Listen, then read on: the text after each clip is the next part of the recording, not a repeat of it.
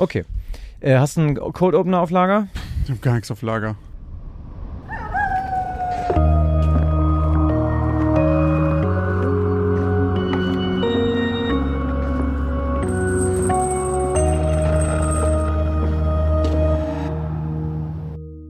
Und damit moin und herzlich willkommen zur 39. Folge von Geschichten aus dem Altbau. Dem Grusel-Podcast mit dem X-Faktor. Auch heute natürlich mal wieder mit mir, Christoph Wellbrock. Und natürlich auch wieder mit mir, Josh Kliemann. Und auch in dieser Folge präsentieren wir euch zwei unheimliche Geschichten voller schauriger Ereignisse, mysteriöser Vorkommnisse und unerklärbarer Phänomene. Und wie in jeder Folge liegt es natürlich auch am Ende dieser Folge an euch zu entscheiden, ob diese Geschichten fiktiv sind oder einen wahren Kern besitzen. Und ob die Geschichten der 38. Folge einen wahren Kern hatten, das erfahrt ihr nach dieser kleinen Spoilerwarnung. Wenn ihr die noch nicht gehört habt, springt einfach zu 23 Minuten und 36, denn ab dort beginnen wir mit den neuen Geschichten von heute. Wir beginnen mit deiner Geschichte, zumindest mit der Auflösung, denn du hast letzte Folge begonnen vorzulesen. Weiß wie Schnee. Ich würde ja sagen, unsere erste Vampir-Geschichte, wenn man so will. Wer weiß, ist meine Interpretation dieser Geschichte. Wir haben natürlich, wie wir das jedes Mal tun, unsere äh, wunderbare Community gefragt, was die denn glaubt, ob du uns eine wahre oder nicht wahre Geschichte erzählt hast. Und es war mal wieder erstaunlich eindeutig für unsere Community, wohlgemerkt. Mhm. Denn 62 Prozent äh, waren der Ansicht, dass es sich um eine wahre Geschichte handelt, während 38 Prozent glaubten, dass du dir das alles aus den Fingern, Achtung, gesaugt hast. Oh. Äh, ich kann euch ja mal noch mal ganz kurz abholen. Ähm, und zwar, es geht um eine ja, Prostituierte, wenn man so will, oder nicht, wenn man so will. Es ist eigentlich eine Prostituierte, die dessen wertvollster Besitz ein Radio ist, mit äh, was sie gerne äh, anmacht und hört. Und äh, diese Dame wartet eigentlich den ganzen Abend nur auf darauf, dass das Telefon klingelt. Sie ist eigentlich noch mit einer Freundin verabredet und möchte gerne ausgehen, aber wenn das Telefon klingelt, dann muss sie quasi nochmal arbeiten. Und ähm, das Telefon klingelt und ähm, sie sagt dann ihrer Freundin kurzfristig ab und wird an diesem Abend auch nicht mehr zu ihrer Freundin stoßen. Äh, dann wechselt die Geschichte immer zu einem äh, Ermittler der schwedischen Polizei, der dann eben auch diesen Mordfall zugeteilt bekommt und der ganzen Sache auf den Grund geht und immer wieder von einem großen Mann in Anzug, glaube ich, äh, die Rede ist, der sehr edel gedresst ist, aber eben auch immer blitzartig sofort die Szenerie verlässt, wenn, wenn, wenn er entdeckt wird. Und ähm, tja, am Ende stößt der Polizist dann im Obduktionsbericht auf ein wichtiges Detail, denn die Leichen sind sowieso schon die ganze Zeit eben weiß wie Schnee, wie die Geschichte ja auch hieß. Und der Obduktionsbericht klärt am Ende auf, warum, denn die Leiche hat keinen Tropfen Blut mehr. Mhm. Tja. Und der Ermittler ist erstmal natürlich, äh, äh, weiß erstmal gar nicht, was er damit anfangen soll mit dieser Information. Aber wir wissen das natürlich. Denn wahrscheinlich hat äh, der böse Bube einfach äh, eine riesengroße Blutbank und er möchte das. Hat eingezahlt. Genau. Hat er ordentlich was eingezahlt. Nee. Denn es handelt sich vermutlich um einen Vampir. Tja, und ich habe ja, glaube ich, vor zwei Wochen schon gesagt, dass ich eine ganz klare Vermutung habe. Und du hast gesagt, auch aus einem Grund. Und aus einem Grund, genau. Ja. Also ich sage erstmal, jetzt, ich mache es jetzt wirklich mal ganz kurz, ich sage, die Geschichte ist wahr. Und der Grund ist die Zeit, in der das spielt. Ich glaube nämlich, wenn du dir das ausgedacht hättest, dann hättest du das meiner Meinung nach vermutlich einfach in der heutigen Zeit hättest spielen lassen. Und das fing schon an mit, dieses super alte Radio und dann die Kronen auch und so, dass es halt nicht der Euro ist. Da war ich so, das kann auf jeden Fall sich dann und dann mal zugetragen haben. So, weil, okay, so, so zu, zu so zu der und der Zeit. Weil ich habe so gedacht, ich, ich weiß es jetzt ehrlich gesagt gar nicht, ob das schon mal so war, aber ich hätte jetzt mal gesagt, wir haben uns noch nie eine Geschichte ausgedacht. Doch, du schon. Ja, Ja. okay, doch, du schon. Viktorianisches London und Ich so. gerade sagen. Ja, wobei stimmt, aber ich habe das glaube ich noch nie gemacht, so so super die Zeitsprünge, äh, wenn ich mir was ausgedacht habe, glaube ich zumindest. Aber egal, jetzt, ich wollte es ja eigentlich kurz machen. Ähm, ich glaube, das ist tatsächlich irgendwann mal auch in Schweden passiert, würde ich jetzt Mhm. auch mal sagen. Vielleicht auch sogar Stockholm, vielleicht ist es alles sogar wirklich, wobei das ja eigentlich immer ganz, ganz entfremd ist. Aber ich würde sagen, ja, es gab bestimmt mal irgendwie so einen Vampir von Stockholm zu Zeiten, in denen man noch in Schweden mit Kronen bezahlt hat. Ja, das ist korrekt. Äh, da hast du und auch die Mehrheit unserer Hörerschaft äh, recht gehabt, denn es ist eine wahre Geschichte. Und tatsächlich ist dein spitzfindiger Instinkt richtig gewesen und es hat tatsächlich auch dort genau stattgefunden. Und zwar auch in Stockholm und auch 1932. Diesmal habe ich diese Sachen nämlich gar nicht geändert, weil ich dann gedacht habe, ich finde immer, wenn es sowas ist, was so distanziert ist, dann finde ich es witzig, wenn man ein, zwei Sachen genauso lässt und dann vielleicht dadurch jemand, der das hört, darauf kommt und sagt so, Mhm. ah, ich kenne doch einen Fall, der auch da passiert ist, da heißen die Leute zwar anders und so weiter. Auf jeden Fall geht es um den Fall des Atlas-Vampires oder des Vampires von Atlas. Denn Atlas war damals ein Stadtteil da, der heißt mittlerweile nicht mehr so. Und ah, apropos, Stadtteil. ja, Das möchte ich noch mal eben einmal ganz kurz aufklären. richtig stellen. Äh, äh, richtig stellen, ganz genau. Denn äh, Söderham ist natürlich ein Sofa eines schwedischen Möbelhauses und nicht der Stadtteil namens Södermalm, den ich äh, selbstverständlich meinte in der letzten Folge. Was noch noch verwirrender ist, denn Malm ist auch ein, äh, ein Bett eines bekannten Herstellers. Stimmt, der vom selben, glaube ich auch. Ja, ja, das ist so genau. eine ganze Linie. Ja, ja. Da Genau, also wird alles wild durcheinander geworfen. nicht Söderham. So, auf jeden Fall das Opfer von dem Atlas-Vampir heißt oder hieß in Wirklichkeit Lilly Lindeström. Und in Wirklichkeit ist diese gesamte Beweislage aber etwas verschwommen. Es ist alles nicht ganz so klar, wie ich es bei mir dargestellt habe. Und zwar, ähm, also was auf jeden Fall ziemlich sicher zu stimmen scheint, ist, dass halt Lilly Anfang Mai 1932 Besuch von ihrer Freundin Minnie Jansson hatte. Das ist diese Nachbarin. Dann einen Anruf von einem Kunden bekam und die beiden sich verabschiedet haben. Dann hat niemand Lilly für drei Tage gesehen und daraufhin wurde dann die Polizei gerufen. Und sie wurde auch genauso gefunden, wie ich es beschrieben habe, also nackt und tot auf dem Bauch liegend. Aber dann fängt es schon an. Laut manchen Quellen lag sie halt auf ihrem Bett, laut anderen auf einem Sofa. Laut einigen Quellen war die Leiche so unfassbar blass und laut ein paar anderen aber angeblich auch nicht. So, das, da, selbst da sind sich die Leute nicht ganz einig. Angeblich gab es jedoch wirklich bei der Obduktion die Diagnose Exsanguination, also Blutentleerung. Und die Aufzeichnung davon gibt es aber auch nicht mehr. Aber das ist, das ist wohl überliefert, dass es diese Diagnose wirklich gab.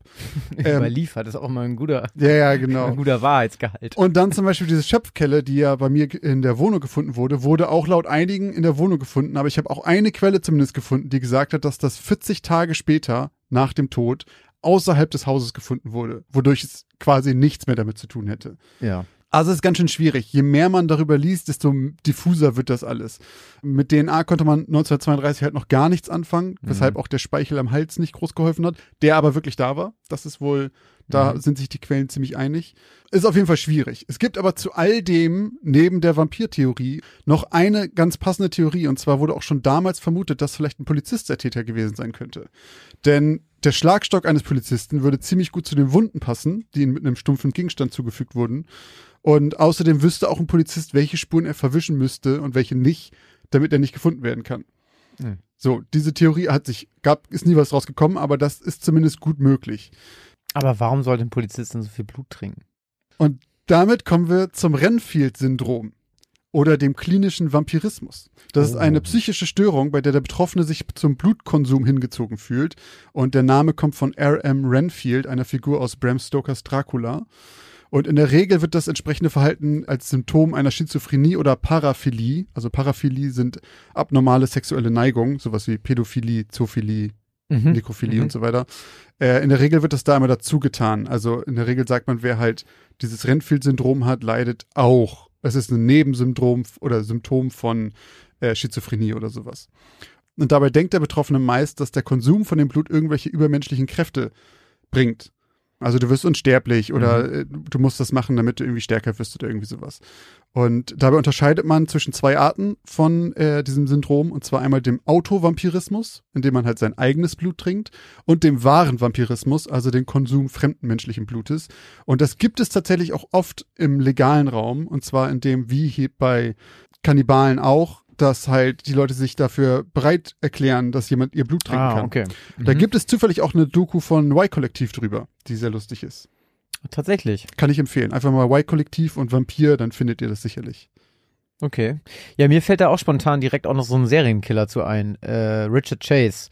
Der Vampir von Sacramento hat man ihn ja auch genannt. Mm. Äh, der hat auch das Blut seiner Opfer getrunken und der war, der hatte einen ganz schönen Knacks. Der ist mal mit einer Blutvergiftung ins Krankenhaus eingeliefert worden, Weil, weil, er so sich, viel Blut getrunken weil hat. er sich Kaninchenblut injiziert hat.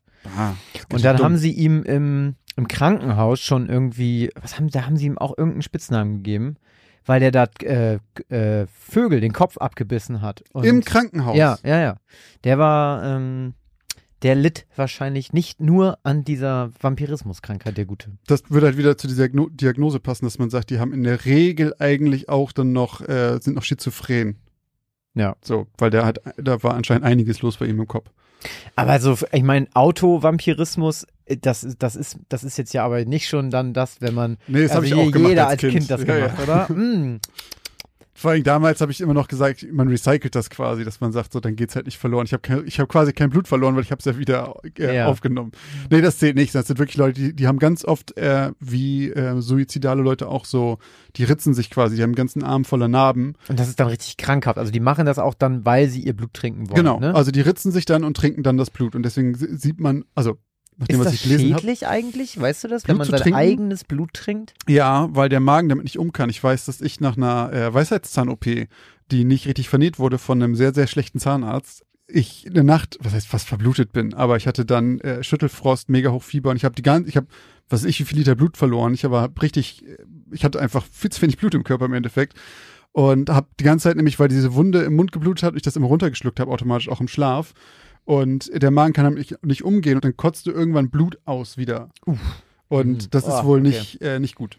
Ich weiß nicht, wo da die Mengen sind oder was Ja, das ja, medizinisch macht, aber offensichtlich hat dein Magen keinen Bock auf ganz viel Blut. Aber ja, interessant. Äh, wirklich interessant, ne? Also weil, ja.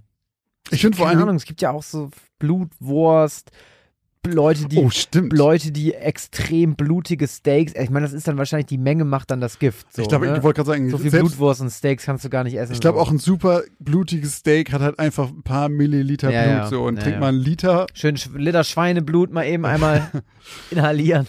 Vielleicht kann man sich da auch dran gewöhnen, ich weiß es nicht. Ähm, aber für mich klingt, also ich hab, ich glaube nicht, dass ähm, das Mhm. besonders nahrhaft ist. Obwohl Nee, viel Eisen dürfte drin sein.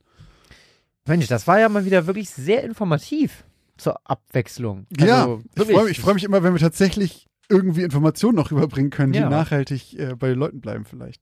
Aber ja, äh, nochmal um kurz zu fassen, auf jeden Fall ein wahrer Fall, fast genauso passiert. Bis heute ungelöst, man weiß nicht, wer das war und gibt sehr viele verschiedene Informationen darüber. Ja, gut. Bin ich froh, dass ich hier heute keinen Euro lassen musste. Gucken wir mal, ob ich einen Euro bezahlen muss. Und zwar bei deiner Geschichte Pech im Unglück vom letzten Mal. Da haben wir euch natürlich auch gefragt. Und von euch sagten 55 Prozent, sie sei wahr und 45 Prozent glauben, sie ist falsch. Womit wir wieder fast bei Hälfte Hälfte wären. Hm, mhm. Äh, was mir natürlich keinen großen Hinweis gibt. Bevor ich meine Meinung zum Besten gebe, fasse ich die auch noch einmal ganz kurz zusammen. In Christophs Geschichte Pech im Unglück ging es um Rodolfo, den Bergsteiger, der die Turnesspitze erklimmen möchte, trotz einer Unwetterwarnung, die ansteht. Und er sagt sich, wenn ich schnell genug bin, kriege ich das auch so hin. Dann wird er aber doch vom Unwetter. Ach so, und äh, man muss dazu noch sagen, und Rodolfo ist ein nicht sehr abergläubischer Mensch und weigert sich deswegen an Ritualen teilzunehmen, wie zum Beispiel einen Bergengel zu küssen. Er klemmt dann natürlich nach oben, ignoriert alle Warnungen und dann kommt er in diesen vorhergesagten Sturm und verendet dort fast oder würde da verenden. Doch dann trifft er auf einen Mann mit einer gelben Jacke, meine ich, und eisblauen Augen, der Gore heißt und ihm dann hilft und Unterschlupf gewährt und ihm da ein bisschen durch den Sturm führt. Und da fühlt er sich schon ganz sicher und glaubt, er kann halt durch diesen Sturm durchkommen, indem er in dieser Höhle wartet. Doch dann taucht Gore nochmal auf und ist sein Untergang. Und dann switchen wir in der Geschichte zu neuen Bergsteigern, die auch diesen, diese Turnespitze erklimmen wollen, die aber auf dieses Ritual äh, achten, diesen Bergengel zu küssen, denn sonst wird einem Böses geschehen auf dem Berg. Ihr bringt Glück. Er bringt Glück. Genau deswegen, wegen diesem Bergengel, glaube ich, auch die Geschichte ist wahr. Und zwar im Sinne von, es ist eine echte Legende. Das klingt, also für mich klingt das sehr nach, ja, unter Bergsteigern weiß man das. Alle anderen haben davon keine Ahnung, deswegen hat keiner davon je gehört. Aber wenn man Bergsteiger ist auf der Turnespitze, dann weiß man oder wird einem gesagt, was so ein Bergengel ist und dass man den gefälligst küssen sollte. Und ich glaube, so eine Art von Legende ist das. Und deswegen würde ich einfach mal behaupten, du hast dich da, hast dir da eine Legende genommen und da eine Geschichte drum gestrickt. Das ist äh, leider falsch, Wirklich? mein Lieber. Das ist komplett ausgedacht. Ohne Scheiß? Ja, Scheiße. das habe ich mir komplett ausgedacht. Ich kann mir gut vorstellen, dass es Bräuche gibt wie diesen, dass man keine Ahnung, kleine Altare besucht, also vielleicht sogar gerade irgendwie, sagen wir mal, wenn man in so in die Richtung Mount Everest geht und da so in Richtung Tibet, ne, wo auch so viele äh? Mönchshäuser und so ja so, auch sind ja. und so, dass es da alles ein bisschen spiritueller ist und dass man ähm, da dort sowas noch, noch öfters äh, macht. Aber in diesem Fall, äh, auf diese Geschichte habe ich mir die ganze Story eigentlich aus den Fingern gesogen. Ich muss sagen, ich bin Ähm. sehr erstaunt. Ich war mir halt sicher einfach, also Respekt, weil klingt halt so wie so eine, auch gerade mit diesem, wird aus dem Stein gehauen und dann von einem, von einem äh, Pfarrer ge, geweiht oder irgendwie so. Da dachte ich so, jo, auf Da, jeden da Fall. musste ich aber wirklich aufpassen, weil ich so dachte so, ah, nicht, dass sie vielleicht das falsche Wording benutzt, irgendwie so für so einen Pfarrer irgendwie in der Schweiz oder nicht, dass das dann irgendwie so ein, weißt du, katholisch, evangelisch, wusste ich dann auch nicht, was ich da. Ich bezahle mal Ähm, eben ganz kurz meinen Euro um tu Oh meiner Schuldigkeit schmeiß, hier, ne? Schmeiß rein. So, bitteschön.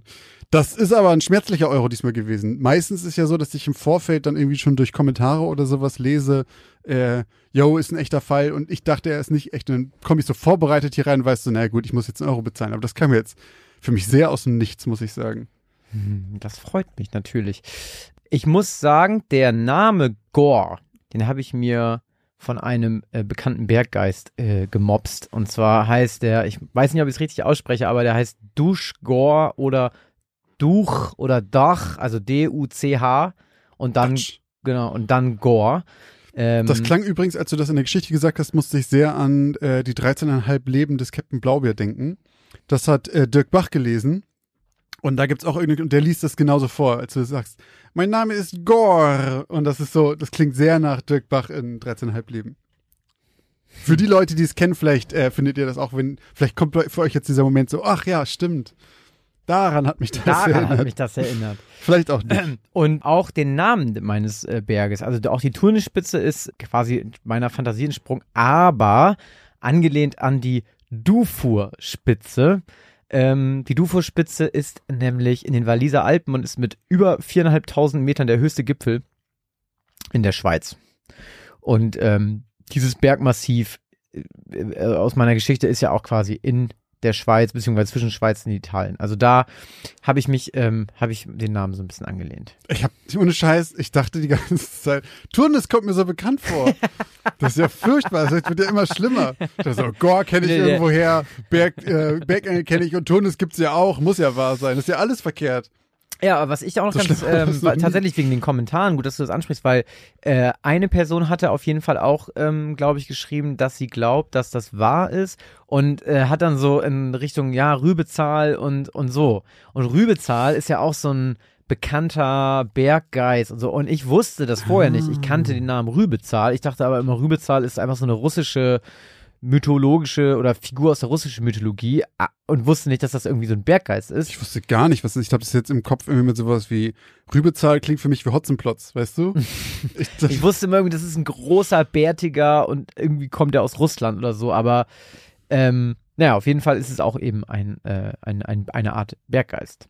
Genau. Und ich weiß nicht genau, wie ich, wie ich darauf gekommen bin. Ich hatte, glaube ich, bei dem, diesem kleinen oder diesem Gore, der dann ja auch in meiner Geschichte man manchmal so ein bisschen kichert und so. Mhm, Ich hatte, musste so ein bisschen an den, kennst du das Märchen Schneeweißen und Rosenrot? klar.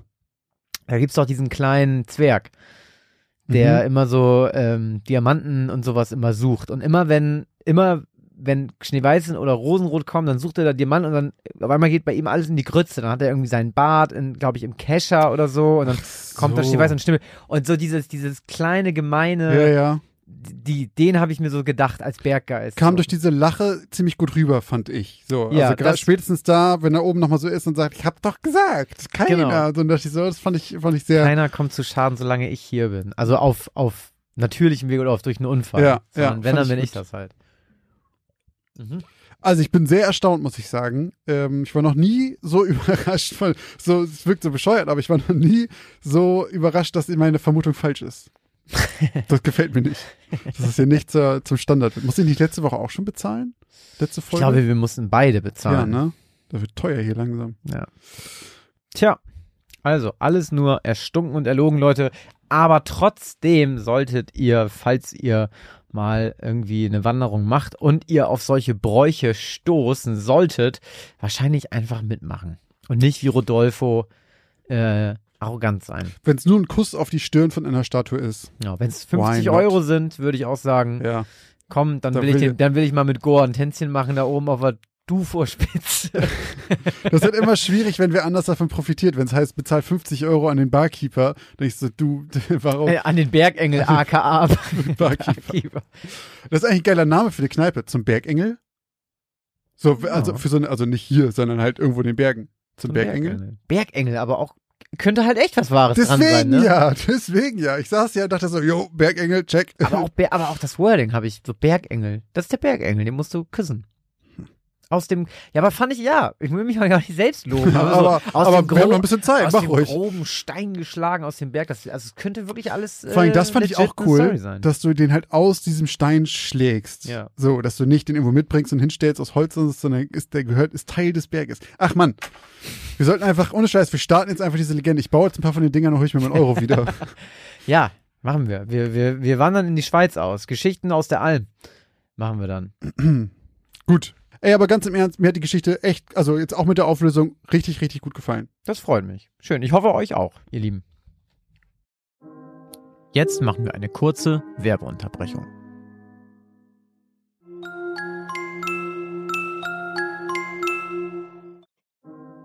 Und jetzt geht's auch schon weiter mit den neuen Geschichten. So, aber genug vom Geschwätz der letzten zwei Wochen oder von vor zwei Wochen. Wir kommen jetzt zu brandneuen Stories. Oh ja. Und zwar fangen wir heute an mit Christophs Geschichte. Mhm. Ähm, du darfst heute einleiten und ich darf äh, zurücklehnen, Ja, wie ich Leute. es am liebsten mache. Tut es Josh gleich, aber behaltet die Augen offen, falls ihr Auto fahren solltet. Augen auf im Straßenverkehr, wichtigste Regel. Gilt auch äh, beim Geschichtenhören. Denn äh, ja, ich beginne mit meiner Geschichte aus Folge 39, die da lautet Lug und Trug. Gelangweilt blätterte Wilson durch eine der schon leicht vergilbten Boulevardblätter vom Zeitschriftentisch des Wartezimmers seines Zahnarztes und atmete aus. Wer las diesen Schrott eigentlich? Fast schon angewidert überflogen seine Pupillen reißerisch geschriebene Überschriften über Dinge, die banaler nicht hätten sein können. Kronprinzessin von unbekanntem Schatten gestalkt. Mit einem Stöhnen warf er die Zeitschrift achtlos zurück auf das kleine Tischchen, als die Tür zum Wartezimmer von außen geöffnet wurde und die junge Frau von der Anmeldung mit einem Bein hereintrat. Mr. Treach, Sie sind dran. Mit einem Seufzer der Erleichterung erhob sich Wilson, nahm seinen Mantel von der Garderobe und folgte der jungen Frau aus dem Wartezimmer. Sie scheinen entweder nicht wirklich auf ihre Zähne zu achten, Mr. Treach, oder haben den Süßigkeitenkonsum eines Achtjährigen, sagte Dr. Pott streng. Ich glaube, das ist erblich bedingt. Meine Eltern hatten auch beide extrem schlechte Zähne, versuchte sich Wilson mit offenem Mund herauszureden. Kommentarlos schob der Arzt den Mundspiegel noch weiter in Wilsons Rachen und rückte die Zahnarztlampe so zurecht, so dass Wilson die Augen zukneifen musste und verstummte. Natürlich hatte Dr. Pott eine ungefähre Vermutung, was es mit der Fäulnis in Wilsons Mund und dem sehr schlechten Zustand seiner Zähne auf sich hatte und wusste, dass es nichts mit den Eltern seines Patienten zu tun hatte.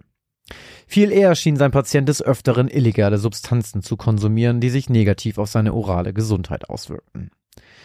Also, Mr. Treach, kaufen Sie sich Zahnpasta und Bürste aus der Apotheke und fahren Sie Ihren Süßigkeitenkonsum herunter. Ansonsten sehe ich wirklich im wahrsten Sinne des Wortes schwarz für Ihre Zähne. Wird gemacht, Herr Doktor. Mit diesen Worten und einem schlappen Händedruck verabschiedete sich Wilson von seinem Zahnarzt und verließ die Praxis. Hatte ihm der möchte gern Gott in Weiß, für den es anscheinend nicht für ein richtiges Medizinstudium gereicht hatte, ernsthaft zugezwinkert, als er sagte, er solle seinen Süßigkeitenkonsum herunterfahren? So ein Spinner. Lässt es vermutlich mit seiner kleinen Empfangsdame auch jedes zweite Wochenende, ganz egal zu welcher Jahreszeit, schneien und schwingt hier große Reden. Scheiß drauf, dachte er, und war froh, dass er sich nichts hatte anmerken lassen. Aber wie auch. Anderen Leuten etwas vorzuspielen oder sie anzulügen gehörte schließlich zu seinen größten Stärken. Seit Wilson während seiner Kindheit herausgefunden hatte, dass er mit kleineren und größeren Lügen deutlich einfacher durchs Leben kam, hatte er sich mit seinen gerade mal 27 Jahren zu einem richtigen Lügenbaron entwickelt. Allerdings schien er sich die größte Lüge jedoch seit Jahren selbst zu erzählen. Denn er glaubte ernsthaft, dass die Leute ihm wirklich all seine Lügen abkaufen würden. Okay, Wilson konnte gut lügen, aber überwiegend vor Leuten, die ihn kaum oder gar nicht kannten. Seinen Arbeitskollegen oder Freunden brauchte er hingegen schon lange nichts mehr vormachen, und es war eigentlich eher peinlich, wenn er mal wieder hanebüchende Geschichten darüber erzählte, warum er mal wieder zu spät kam, warum es jetzt doch nicht mit dem Sportwagen geklappt hatte oder warum seine angebliche Freundin seltsamerweise auch an diesem Abend mal wieder keine Zeit hatte, um ihn zu begleiten. Nachdem er noch etwas aufgebracht über die spitze Bemerkung des Arztes zu seinem Konsumverhalten die Praxis verlassen hatte, fischte er aus der Innentasche seiner Jacke eine kleine Dose mit Tabletten und warf sich zur Beruhigung erstmal eine Handvoll Pillen verschiedener Farben ein. Welch Ironie, sinnierte er und musste schmunzeln. Ein Pillencocktail zur Beruhigung, weil der ermahnende Kommentar meines Arztes zu meinem Drogenkonsum mich verärgert hat. Kannst du dir nicht ausdenken. Danach lenkte er seine Schritte zielstrebig in Richtung der nächstgelegenen Skytrain-Station, joggte die letzten Stufen zum Gleis hinauf und stieg in den Zug, der just im Moment seiner Ankunft auf dem Gleis auf den Schienen zum Stehen kam. Entschuldigen Sie, junger Mann, ist der Platz neben Ihnen noch frei? fragte ihn eine ältere Dame, die am Stock ging, eine Haltestelle später, höflich. Leider nicht, gute Frau, log Wilson ihr trocken ins Gesicht. Meine Freundin ist nur kurz zur Toilette. Sie müsste jeden Augenblick wieder zurück sein. Schade, seufzte die alte Dame und humpelte langsam in das nächste Abteil. Während er der alten Frau noch einen kurzen Moment hinterher schaute, legte sich ein stolzes Grinsen über Wilsons Lippen. Als er sich jedoch einen kurzen Moment später wieder umdrehte und zufrieden aus dem Fenster des Zuges starrte, bemerkte er in der Spiegelung der Scheibe eine dunkle Gestalt auf der anderen Seite des Abteils, die mit ihm auf selber Höhe saß, und das Grinsen verschwand genauso schnell aus seinem Gesicht, wie es gekommen war. Langsam drehte er seinen Kopf in die Richtung des dunklen Schemen und versuchte dabei so unaufgeregt wie möglich zu wirken. Als er sich genügend weit umgedreht hatte, erblickte er jedoch nur einen übergewichtigen Mann, mit Fanschal der städtischen Eishockeymannschaft, der auf dem Nachbarsitz seinen abgetragenen, schmuddeligen Rucksack gelegt hatte. Aber, stammelte Wilson leise und scannte suchend das Abteil nach der Gestalt ab. In diesem Moment hallte die Stimme eines bekannten Schauspielers, der die Haltestellen ansagte, aus den Lautsprechern von der Decke des Zuges und Wilson stand auf. Als er an der Stadium Chinatown Station ausgestiegen und für einen Moment die Beatty Street entlang geschlendert war, fiel ihm auf, wohin ihn seine Beine fast schon wie im Autopilot trugen. Warum war er überhaupt hier ausgestiegen? Seine Wohnadresse lag noch gute drei Blocks von hier entfernt. Über sich selbst verärgert griff er sich in die Jackentasche und holte die jetzt leere Dose hervor. Ach, was soll's, grummelte er. Wenn ich schon mal hier bin, dann kann ich auch gleich noch was besorgen. Gerade als er seinen Weg fortführen wollte, schreckte Wilson plötzlich zusammen. Circa 100 Meter vor ihm stand die dunkle Gestalt aus dem Zug und starrte ihn an. Auf einmal spürte er, wie sich seine Adern zusammenzogen und sich eine unangenehme Kälte in seinem Körper ausbreitete. Das Gesicht der Gestalt war nicht zu erkennen, da ihre langen schwarzen Haare es verdeckten. Warum reagierte er nur so über?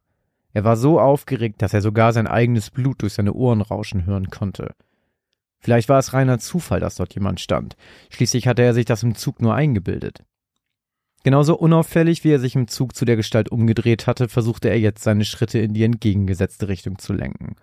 Doch als er der Gestalt endlich den Rücken zugekehrt hatte, hörte er plötzlich, wie ihm jemand von hinten ins Ohr zischte.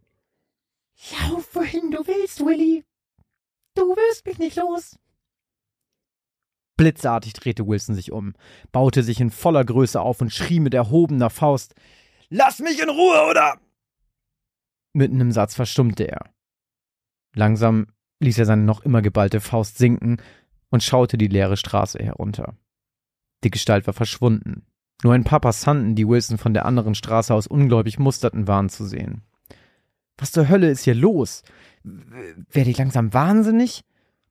Wilson griff erneut in die Innentasche seiner Jacke und warf das immer noch leere Döschen verärgert auf die Straße. Dann machte er auf dem Absatz kehrt und entschied sich, den direktesten Weg nach Hause zu nehmen. Schweißgebadet schloss er eine Stunde später die Tür seines Apartments hinter sich und verriegelte sie anschließend mit der Türkette. Er war froh, dass er es vor Sonnenuntergang nach Hause geschafft hatte. Der Rückweg war schon bei vorhandenem Tageslicht der reinste Spießrutenlauf gewesen, und er hätte es sich nicht ausmalen wollen, was wohl bei vollständiger Dunkelheit gewesen wäre. Diese vermaledeite Gestalt, sie war da, sie war echt, da war er sich sicher. Doch genauso plötzlich, wie sie auftauchte, verschwand sie auch wieder. Wilson wusste nicht, was er tun sollte. Völlig fertig und von der Rolle entschied er sich für einen Wodka auf Eis, den er in einem Zug ächzte. Während sich eine angenehme Wärme in seiner Brust ausbreitete, schenkte er sich nach und spürte, wie sein Puls sich verlangsamte und er sich beruhigte. Er kippte das zweite Glas mit einem Zug und wählte die Nummer seines vietnamesischen Stammlieferservices. Wach auf, Wilson! Oder willst du, dass ich dir deine Bude abfackel? Was? Was? Was? Wilson schreckte hoch. Ein Albtraum. Mit zugekniffenen Augen blickte er schwer atmend durch das völlig abgedunkelte Zimmer. Dann spürte er, wie sich erneut eine unangenehme Kälte in ihm ausbreitete und ihm plötzlich der Atem stockte. Im Türrahmen seines Zimmers brannte eine kleine gelbe Flamme, wie von einem Feuerzeug. Wilson! säuselte es spielerisch von der Flamme aus, und zwei gelbe Augen funkelten aus der Dunkelheit zu Wilson herüber. Die Küche, Wilson. Es kokelt schon etwas. Dann blies der Unbekannte die Flamme mit einem Pusten aus und verschwand in der Dunkelheit. Zitternd griff Wilson nach seinem Mobiltelefon auf dem Nachttisch und wählte die Nummer von Todd, einem seiner etwas engeren Bekannten. Nachdem es dreimal getutet hatte, nahm Todd endlich ab. Todd, ein Glück. Todd, hör zu. Jemand ist in meiner Wohnung. Jemand, der mich schon seit meinem Zahnarztbesuch verfolgt. Eine dunkle, böse Gestalt. Ich weiß nicht, was er will, aber Todd, du musst mir helfen. Er sagt, er will meine Wohnung abfackeln. Hörst du? Wilson, du Arschloch! unterbrach ihn Todd am anderen Ende der Leitung. Es ist vier Uhr morgens! Tu mir einen Gefallen und ruf mich nur um diese Zeit an, wenn es wirklich ernst ist. Deine Märchen kannst du sonst wem erzählen. Gute Nacht. Aufgelegt. Wilson wurde unruhig, und zu allem Übel hörte er jetzt auch noch ein schrilles Piepen aus Richtung der Küche. Der Rauchmelder. Komm schon, geh ran, murmelte er und biss sich, während er einen seiner Kollegen anrief, mit dem er öfter zu Mittag aß, auf die Unterlippe. Wilson? Was zur Hölle? Hast du mal auf die Uhr ge... Entschuldige, Larry, aber es ist wirklich dringend. Ich brauche deine Hilfe. Jemand ist in meiner Wohnung. Ich glaube, er hat Feuer gelegt, denn, denn ich kann den Rauchmelder hören, Larry. Larry, um Gottes Willen, der Typ verfolgt mich seit heute Nachmittag. Wilson, ernsthaft, ich finde das überhaupt nicht lustig. Wir beide müssen in knapp vier Stunden im Büro sein. Erzähl deine Geschichte später den anderen beim Lunch. Mit diesen Worten beendete auch Larry das Gespräch und Wilson glitt sein Telefon vor Verzweiflung aus der Hand, so dass es auf den Teppichboden fiel. Scheiße flüsterte er und bemerkte jetzt wieder den Rauchmelder, der in seinen Ohren klingelte. Keiner glaubte ihm, und die Polizei konnte er nicht einschalten. Was blieb ihm also anderes übrig? Völlig gestresst von dem Lärm aus der Küche stand er auf und stolperte leicht verwirrt durch seine Zimmertür in die Wohnküche seines Apartments. Mit noch immer funkelnden Augen grinste die Gestalt durch ihre langen Haare zu ihm herüber und wedelte dabei mit einem Benzinfeuerzeug. Dann ohne einen weiteren Ton von sich zu geben, spreizte sie ihre Hand und das Feuerzeug fiel wie in Zeitlupe zu Boden, direkt in eine kleine Lache, welche sich unmittelbar entzündete und eine grelle Stichflamme entfachte, die bis zur Decke reichte und Wilson blendete. Schützend hielt er sich die Hände vor die Augen, doch als er wieder etwas erkennen konnte, war die Gestalt wie von Geisterhand verschwunden. Seine Wohnung jedoch brannte lichterloh. Das Feuer hatte sich über den Teppich seinen Weg zu den Wohnzimmermöbeln und den Gardinen an den Fenstern gebahnt und war nicht mehr aufzuhalten. Um Hilfe schreiend rannte Wilson zu seiner Wohnungstür und versuchte sie zu öffnen. Doch vergebens. Egal wie sehr er an der Türkette rüttelte und zog, er bekam sie nicht auf. Verzweifelt, die Hände vor Mund und Nase halten, stürzte er durch die Flammen an die Fensterfront seines Wohnzimmers. Warum zum Teufel musste er nur im siebzehnten Stock wohnen? Weinend und um Hilfe schreiend lief Wilson noch einige letzte Minuten durch seine Wohnküche, bis der giftige Rauch des Feuers schließlich seine Lungen gänzlich gefüllt hatte. Mr. Treach? klopfte am nächsten Morgen ein Polizeibeamter gegen Wilsons Tür. Mr. Treach, hier spricht die Polizei. Ist bei Ihnen alles in Ordnung? Die Beamten sahen sich für einen kurzen Moment fragend an und entschieden sich dann dafür, die Tür gewaltsam zu öffnen. Ein Arbeitskollege der an der Adresse anzutreffenden Person hatte sich per Telefon auf dem Revier gemeldet. Die Person sei nicht zur Arbeit erschienen und habe ihn gestern Nacht angerufen und dabei sehr verwirrt geklungen. Ohne lange zu fackeln, warf sich einer der Polizisten mit einem lauten Rums gegen die dünne Holztür und brach dabei die Türkette aus der Wand. Mr. Treach! rief sein Kollege sofort und schlich langsam auf das Schlafzimmer zu, eine Hand dabei fest am Holster. Bobby, hier! Ruf den Notarzt! rief ihm plötzlich sein Kollege aus der Wohnküche herüber. Ich glaube, den brauchen wir hier nicht mehr, schnaufte Bobby ein paar Sekunden später und blickte in das leichenblasse Gesicht von Wilson Treach, der mit einer Wodkaflasche in der Hand und einer augenscheinlich frisch geöffneten Dose Pillen auf dem Bauch auf dem kalten Fliesenboden seiner Wohnküche lag.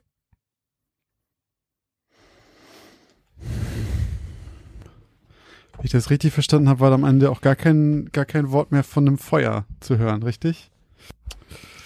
Hm. Ja, da hat wohl jemand ein paar Paras geschoben, wie man so schön sagt. Ich musste direkt am Anfang, als es hier um Luke, wie heißt das? Luke und Trug? Und dann heißt der Treach und dann musste ich direkt denken, ist nicht Treachery auf Englisch, ist doch Verrat oder sowas, ne? Josh, du alter Fuchs. De Detective Kliman ist wieder am Werk hier. Treach ist ein, ist ein sehr besonderer Nachname, da hat sich Christoph doch was bei gedacht. Okay, ja, mit der Stimme fand ich ganz geil. Hat mir gut gefallen. Weil man die ganze Zeit auch, weil man relativ früh darauf gestoßen wird von wegen, also weil man direkt hört so, okay, der nimmt irgendwelche Substanzen. Und ab da ist alles andere so, na, wer weiß, ob da wirklich irgendwas ist. Und es hat mich auch ein bisschen erinnert an diese Geschichte, ähm, heißt das, der Junge, der Wolf ruft oder irgendwie sowas? Der Junge, der Wolf ruft? Ich glaube, so nennt man das. Irgend so ein Gleichnis von irgendeinem Kind, der immer alle verarscht und deswegen sagt, Wolf, Wolf, und, sagen, und dann ist aber gar keiner da. Und dann irgendwann überfallen ihn plötzlich Wölfe und er ruft nach Hilfe und sagt, das sind Wölfe und dann wird er allein gelassen. Wird er allein gelassen. Dieses, wer einmal lügt, dem glaubt man nicht. ja. und- das war der Arbeitstitel. Fun Fact. Wer einmal lügt, dem glaubt man nicht? Ja. Geil. Und da muss ich mich auch dran denken, bei diesem, äh, wenn er seine, wenn er seine Arbeitskollegen anruft und der ist einfach dafür bekannt, dass er eh immer lügt, dann kommt halt keiner. Und die Moral von der Geschichte, ähm, vielen Lügen glaubt man nicht. Bam, Reim rausgehauen. okay, aber cool. Hat mir gefallen. Sehr gut. Freut mich. Machen wir direkt weiter. Hm. Keine langen Pausen hier. Gut, dann mache ich einfach direkt weiter mit meiner Geschichte von heute. Und sie heißt Die treueste Seele. Nele war ihr ganzes Leben mit Hunden aufgewachsen. Schon ihre ersten Erinnerungen waren geprägt von den Vierbeinern. Sie kann es noch vor sich sehen, als wäre es erst gestern gewesen. Sie, auf dem Boden sitzend, umringt von acht Schäferhunden, während vor ihr das Sandmännchen einschläfernden Staub über die Mattscheibe pustet. Die Tiere gehörten ihrem Vater Markus. Markus war bei der Hundestaffel und die Schäferhunde mehr als nur Haustiere. Und obwohl sie sonst so scharf wie Rasiermesser waren, waren sie neben Nele stets fromm wie Lämmer. Ein Leben ohne diese Hunde war für Nele schon früh nicht vorstellbar, und auch dadurch stärkte sich zunehmend ihre Beziehung zu ihrem Vater. Sie wurde ein absolutes Papakind, wie sie selbst immer sagte. Und auch als sich ihre Eltern irgendwann trennten und Nele ihren Vater Markus nur noch an den Wochenenden sehen konnte, weil er wegziehen musste, verging die innige Beziehung der beiden nicht. Im Gegenteil, Nele liebte es, die Wochenenden mit ihrem Vater zu angeln oder zu jagen. Die Hunde waren dabei stets allgegenwärtig und gaben Nele ein uneingeschränktes Gefühl von Sicherheit. Ihr Vater sagte immer, eine Waffe bringt dir nichts, die kann man gegen dich verwenden. Man braucht nur einen Hund, dann ist man sicher. Nele war sich sicher, er hatte recht. Ihr Vater hatte immer recht. So verbrachte Nele einen Großteil ihrer Kindheit und frühen Jugend mit ihrem Vater und seinen Hunden und lernte diese Zeit sehr zu schätzen. Doch wie so oft war auch diese Zeit leider nicht mehr als eine Phase und nahm ein jähes Ende. Als Nele 16 war, verstarb Markus an einem Herzinfarkt. Es war, als hätte jemand Nele den Boden unter den Füßen weggezogen und sie befände sich im freien Fall. Ihr Vater war von heute auf morgen einfach verschwunden. Und mit ihm verschwand auch ein Licht in Neles Leben. Sie litt sehr unter dem plötzlichen Tod ihres Vaters. Der Person, die ihr immer all den Halt gegeben hatte, den sie brauchte. Sie fühlte sich so allein und so verletzlich wie noch nie in ihrem Leben. Auf der verzweifelten Suche nach Unterstützung lernte sie Chris kennen. Chris war wirklich nicht die Art von Mensch, die man als Schwiegermutters Liebling bezeichnen könnte. Doch Nele gab die Beziehung die Kraft weiterzumachen. so sehr sie auch unter dem Tod ihres Vaters litt. Genau ein Jahr nach dem tragischen Tod kamen Nele und Chris auf die Idee, um 0 Uhr das Grab ihres Vaters zu besuchen. Wieso konnte sie nicht genau sagen. Es war einfach ein Gefühl. Nele war selten hier gewesen, seit er gestorben war. Es fiel ihr schwer, sich dem Grabstein und damit der Realität, dass er endgültig fort war, zu stellen. Doch aus irgendeinem Grund hielt sie es ausgerechnet heute für eine gute Idee. Wenige Minuten vor Mitternacht rollte der Fiat von Chris auf den Parkplatz des kleinen Friedhofs. Er schaltete den Motor ab und sofort versanken sie in Dunkelheit und erstickende Stille lag in der Luft. Als Nele endlich ausstieg, warf sie einen Blick auf ihre digitale Armbanduhr und sah nichts als Nullen auf dem Display. Sie schaute wieder auf und ihr Blick schweifte über die absolute Dunkelheit der Friedhofsanlage. Mit einem Mal überkam Nele ein unbeschreibliches Gefühl. Eine Mischung aus Trauer, Angst und Kälte. Sie fühlte sich unwohl, alleine, unfassbar einsam. Mit einem Mal wurde ihr schmerzlich bewusst, wie groß die Lücke war, die ihr Vater nach seinem Tod hinterlassen hatte. Die Schwere von all den verpassten Gelegenheiten und all den unausgesprochenen Worten, die ihr Vater von ihr nie mehr zu hören bekommen würde, lastete schwer auf ihr. Sie fühlte sich, als könnte sie nichts im Leben je wieder glücklich machen. Kommst du? fragte Chris von der Seite etwas ungeduldig. Nein. Lass uns hier weg, Chris. Etwas verdutzt stieg Chris nach kurzem Zögern wieder mit ihr in den Fiat Panda. Nele sah, dass er genervt war von ihrer plötzlichen Stimmungsänderung, doch sie konnte keine Sekunde länger hierbleiben. Chris drehte den Schlüssel in der Zündung. Sofort erwachten die Scheinwerfer zu neuem Leben und zeichneten helle, weite Kreise in die dunkle Nacht. Chris fuhr los, als Nele für den Bruchteil einer Sekunde etwas sah. Grell und fürchterlich. Bleiche Zähne, die im Licht reflektierten, und gelb leuchtende Augen, die sie anstarrten. Ein weit aufgerissenes, rauchendes Maul, aus dem Geifer tropfte, und ein Pelz aus grellem Licht. Dann verschwand es unter dem Auto. Stopp, halt an! Du hast was überfahren! schrie Nele wie aus einem Reflex. Mit einem Ruck kam der Fiat zum Stehen. Was? Wen? Da war doch niemand. Doch trotz ihrer Angst war Nele schon aus dem Auto gestürzt und lief vor den Wagen. Doch da war nichts. Kein Mensch, kein Tier, kein Ungetüm. Vollkommen verwirrt, erschöpft, ängstlich und von Trauer überwältigt, stieg Nele langsam wieder in das Auto und die beiden fuhren nach Hause. Tage und Wochen vergingen, und während der Verlust ihres Vaters eine Wunde blieb, die sicher nie ganz verheilen würde, so verblich doch zumindest die Erinnerung an diesen Abend mit der Zeit mehr und mehr, bis es nicht viel mehr war als ein blasser Schimmer in einer Ecke ihres Gehirns. Doch leider verblasste auch die Liebe zwischen Nele und Chris. Aus dem neuen Halt in ihrem Leben wurde zunehmend eine Belastung. Es entwickelte sich immer mehr zu einer On-Off-Beziehung. Streits waren bald an der Tagesordnung und Chris zeigte schon bald sein wahres Gesicht. Nach einem heftigen Streit passierte es das erste Mal. Er schlug Nele. Oder wie er später sagte, ihm rutschte gerne mal die Hand aus. Doch Nele, verletzlich und beeinflussbar, wie sie durch den Tod ihres Vaters war, blieb dennoch lange bei ihm, auch wenn die Brüche und Risse der Beziehung immer offensichtlicher und schwerer zu verdrängen wurden. An Neles 18. Geburtstag startete Chris einen verzweifelten Versuch, sie zu halten. An diesem Morgen wartete er im Wohnzimmer auf Nele, mit den Händen hinter seinem Rücken, mit denen er anscheinend verzweifelt versuchte, etwas festzuhalten. Mit einem breiten Grinsen im Gesicht zog er einen flauschigen kleinen Welpen hervor. Er war schneeweiß und nicht viel größer als ein Fußball. Schwarze Knopfäuglein lugten aus dem weißen Gesicht hervor und flitzten wild im Raum umher. Als sie Nele fixierten, fingen die kleinen Tatzen wild an, in der Luft zu rudern, in dem Versuch, die Distanz zwischen ihnen zu verringern. Vorsichtig setzte Chris ihn auf den Boden, und mit nur drei unbeholfenen Sätzen hatte der weiße Puschel sie erreicht und wuselte wild zwischen ihren Beinen umher. Als sie seinen flauschigen Körper hochhob, kam ihr sofort ein Name in den Sinn. Sie nannte ihn Duffy. Duffy zu halten war, als würde sie einen kleinen Eisbären in ihren Händen tragen. In den nächsten neun Monaten wartete sehr viel Arbeit auf Nele. Da Chris schnell klarmachte, dass es ihr Hund wäre und nicht seiner, war sie auch die einzige, die sich um das kleine, aber schnell wachsende Geschöpf kümmerte. Doch Nele bemerkte schnell, wie viel Kraft Duffy ihr gab und wie schnell die beiden zu einer Einheit wurden. Wo immer Nele war, war Duffy nicht fern. Und umgekehrt. Dann wurde es langsam Winter, und genau wie der Boden vor den Fenstern, so gefror auch die Beziehung zu Chris von Tag zu Tag mehr. Und die Streitigkeiten und Probleme, die Chris versucht hatte, mit einem Hund zu reparieren, zerbröckelten wieder unaufhaltsam. Bis es eines Tages gipfelte. An dem Tag, an dem Nele herausfand, dass Chris sie betrogen hatte. Sie wusste, dass es das Ende der Beziehung war. Sie musste sich einfach trennen. Sie hätte es schon vor einer Ewigkeit machen sollen, doch jetzt war es endgültig vorbei. Als sich Chris damit konfrontierte und sagte, dass sie sich trennen will, startete ein unfassbarer Streit. So schlimm, wie sie es noch nie erlebt hatte. Chris brüllte sie an, drohte ihr und warf Gegenstände durch die Wohnung. Als Nele ihm entgegenschmetterte, dass er sie nach heute nie wiedersehen würde, rastete er vollends aus. In wenigen Schritten hatte er den Raum durchquert und stand brüllend vor ihr. Dann hob er die Hand und holte zum Schlag aus. Wie in Zeitlupe sah Nele die flache Hand auf ihr Gesicht zufliegen, als sie bemerkte, wie blitzartig ein weißer Schemen in ihrem Augenwinkel neben ihr hochschnellte. Es war Duffy.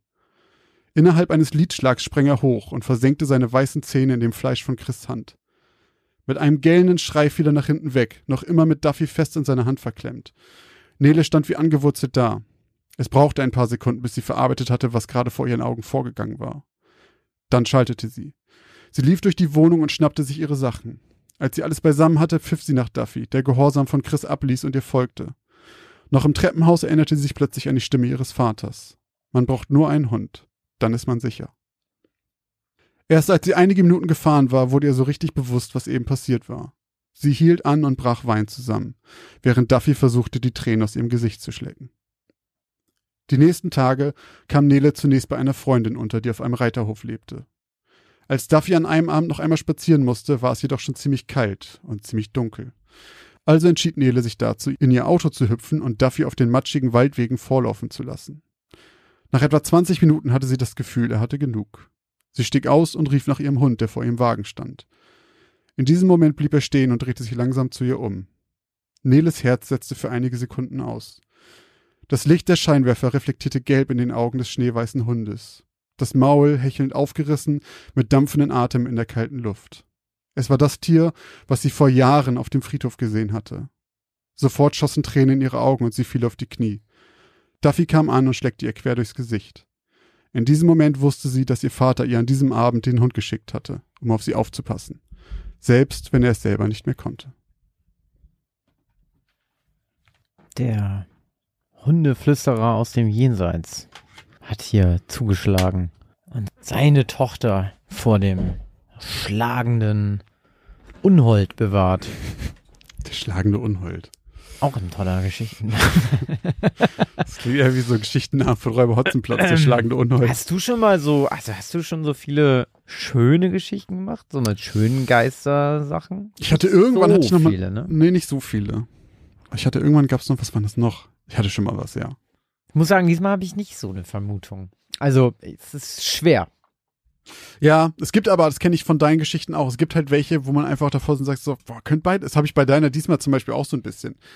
Das ist auch wieder die Frage, was definieren wir jetzt wahr? Ja, ob es jetzt ja. genau diesen Fall gibt, weiß ich nicht, aber ob es dieses, dass man sowas sieht bei irgendeinem Medikamentenkonsum oder sowas, garantiert. Da würde ich schon sagen, das ist dann, dann muss das auch so ein bisschen der Fall gewesen Ja, sein. Also in meinem Fall würde ich jetzt schon sagen, Das muss einem das so ähnlich passiert sein. fies, wenn ich sagen würde, nee, das ist wahr, weil es gab schon mal jemanden, der Mhm. auf ja, der was dem was völlig anderes passiert ist und Es ist allseits bekannt, Es- dass man Halluzinationen es ist hat. ja auch nicht ganz, naja, es ist ja auch nicht ganz klar, ob er Halluzinationen Ja. hatte oder nicht oder Ja, ja.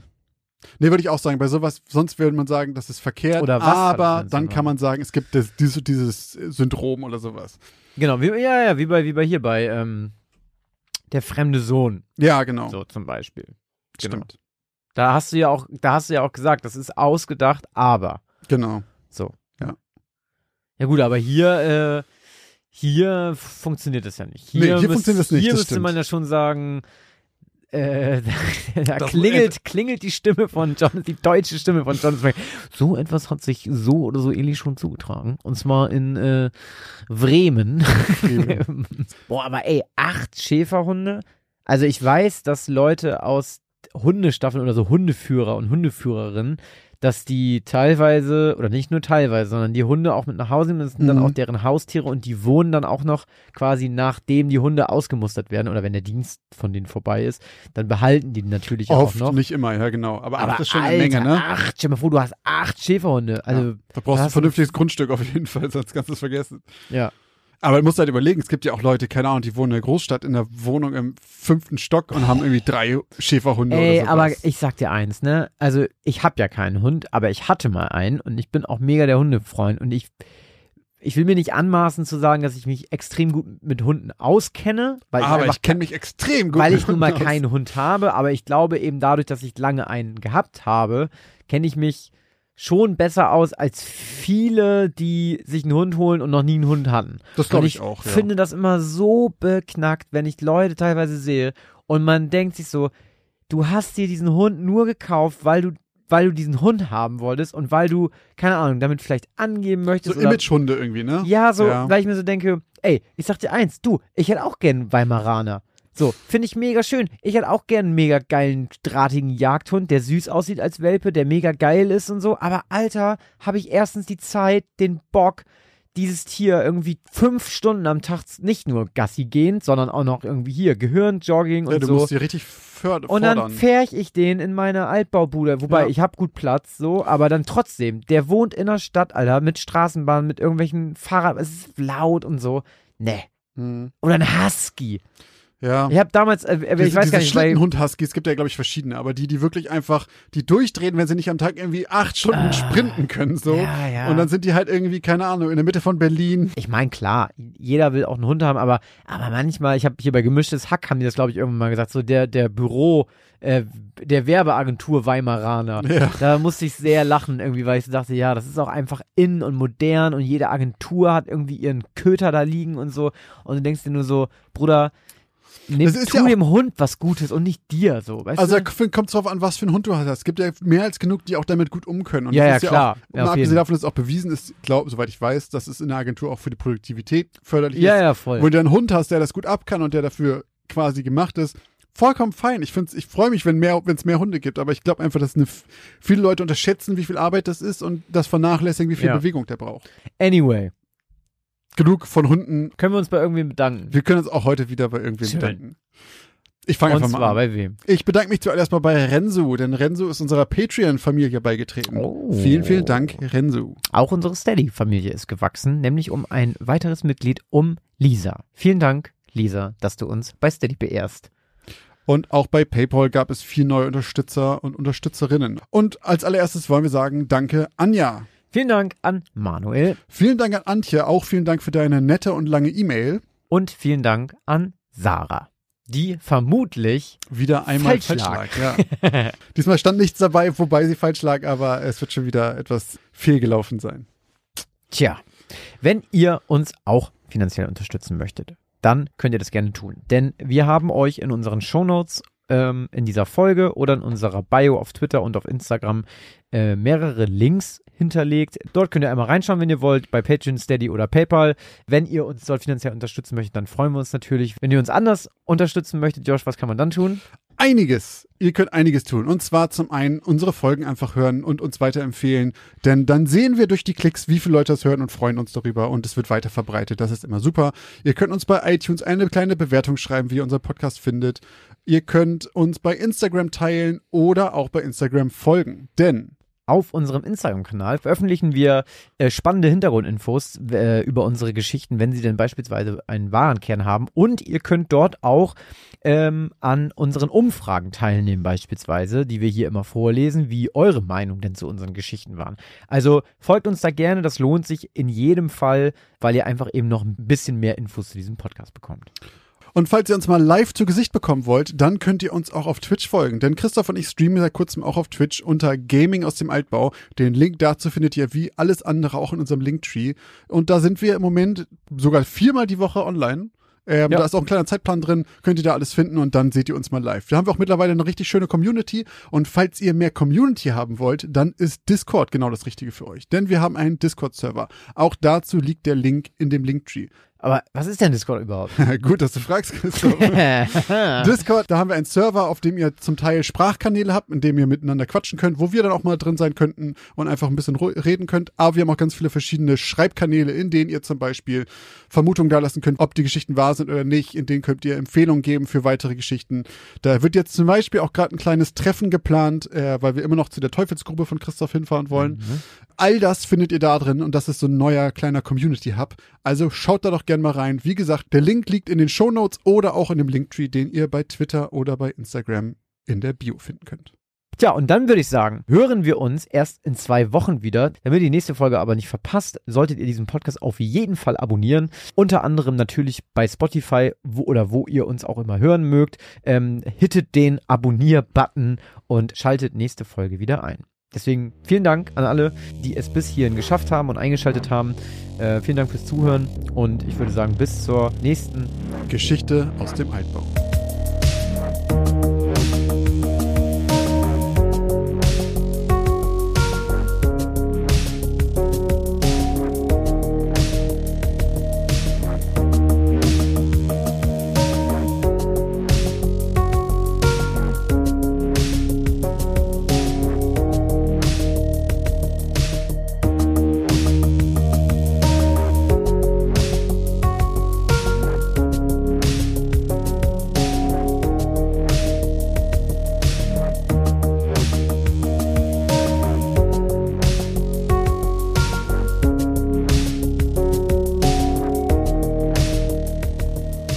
Sagen, bis zur nächsten Geschichte.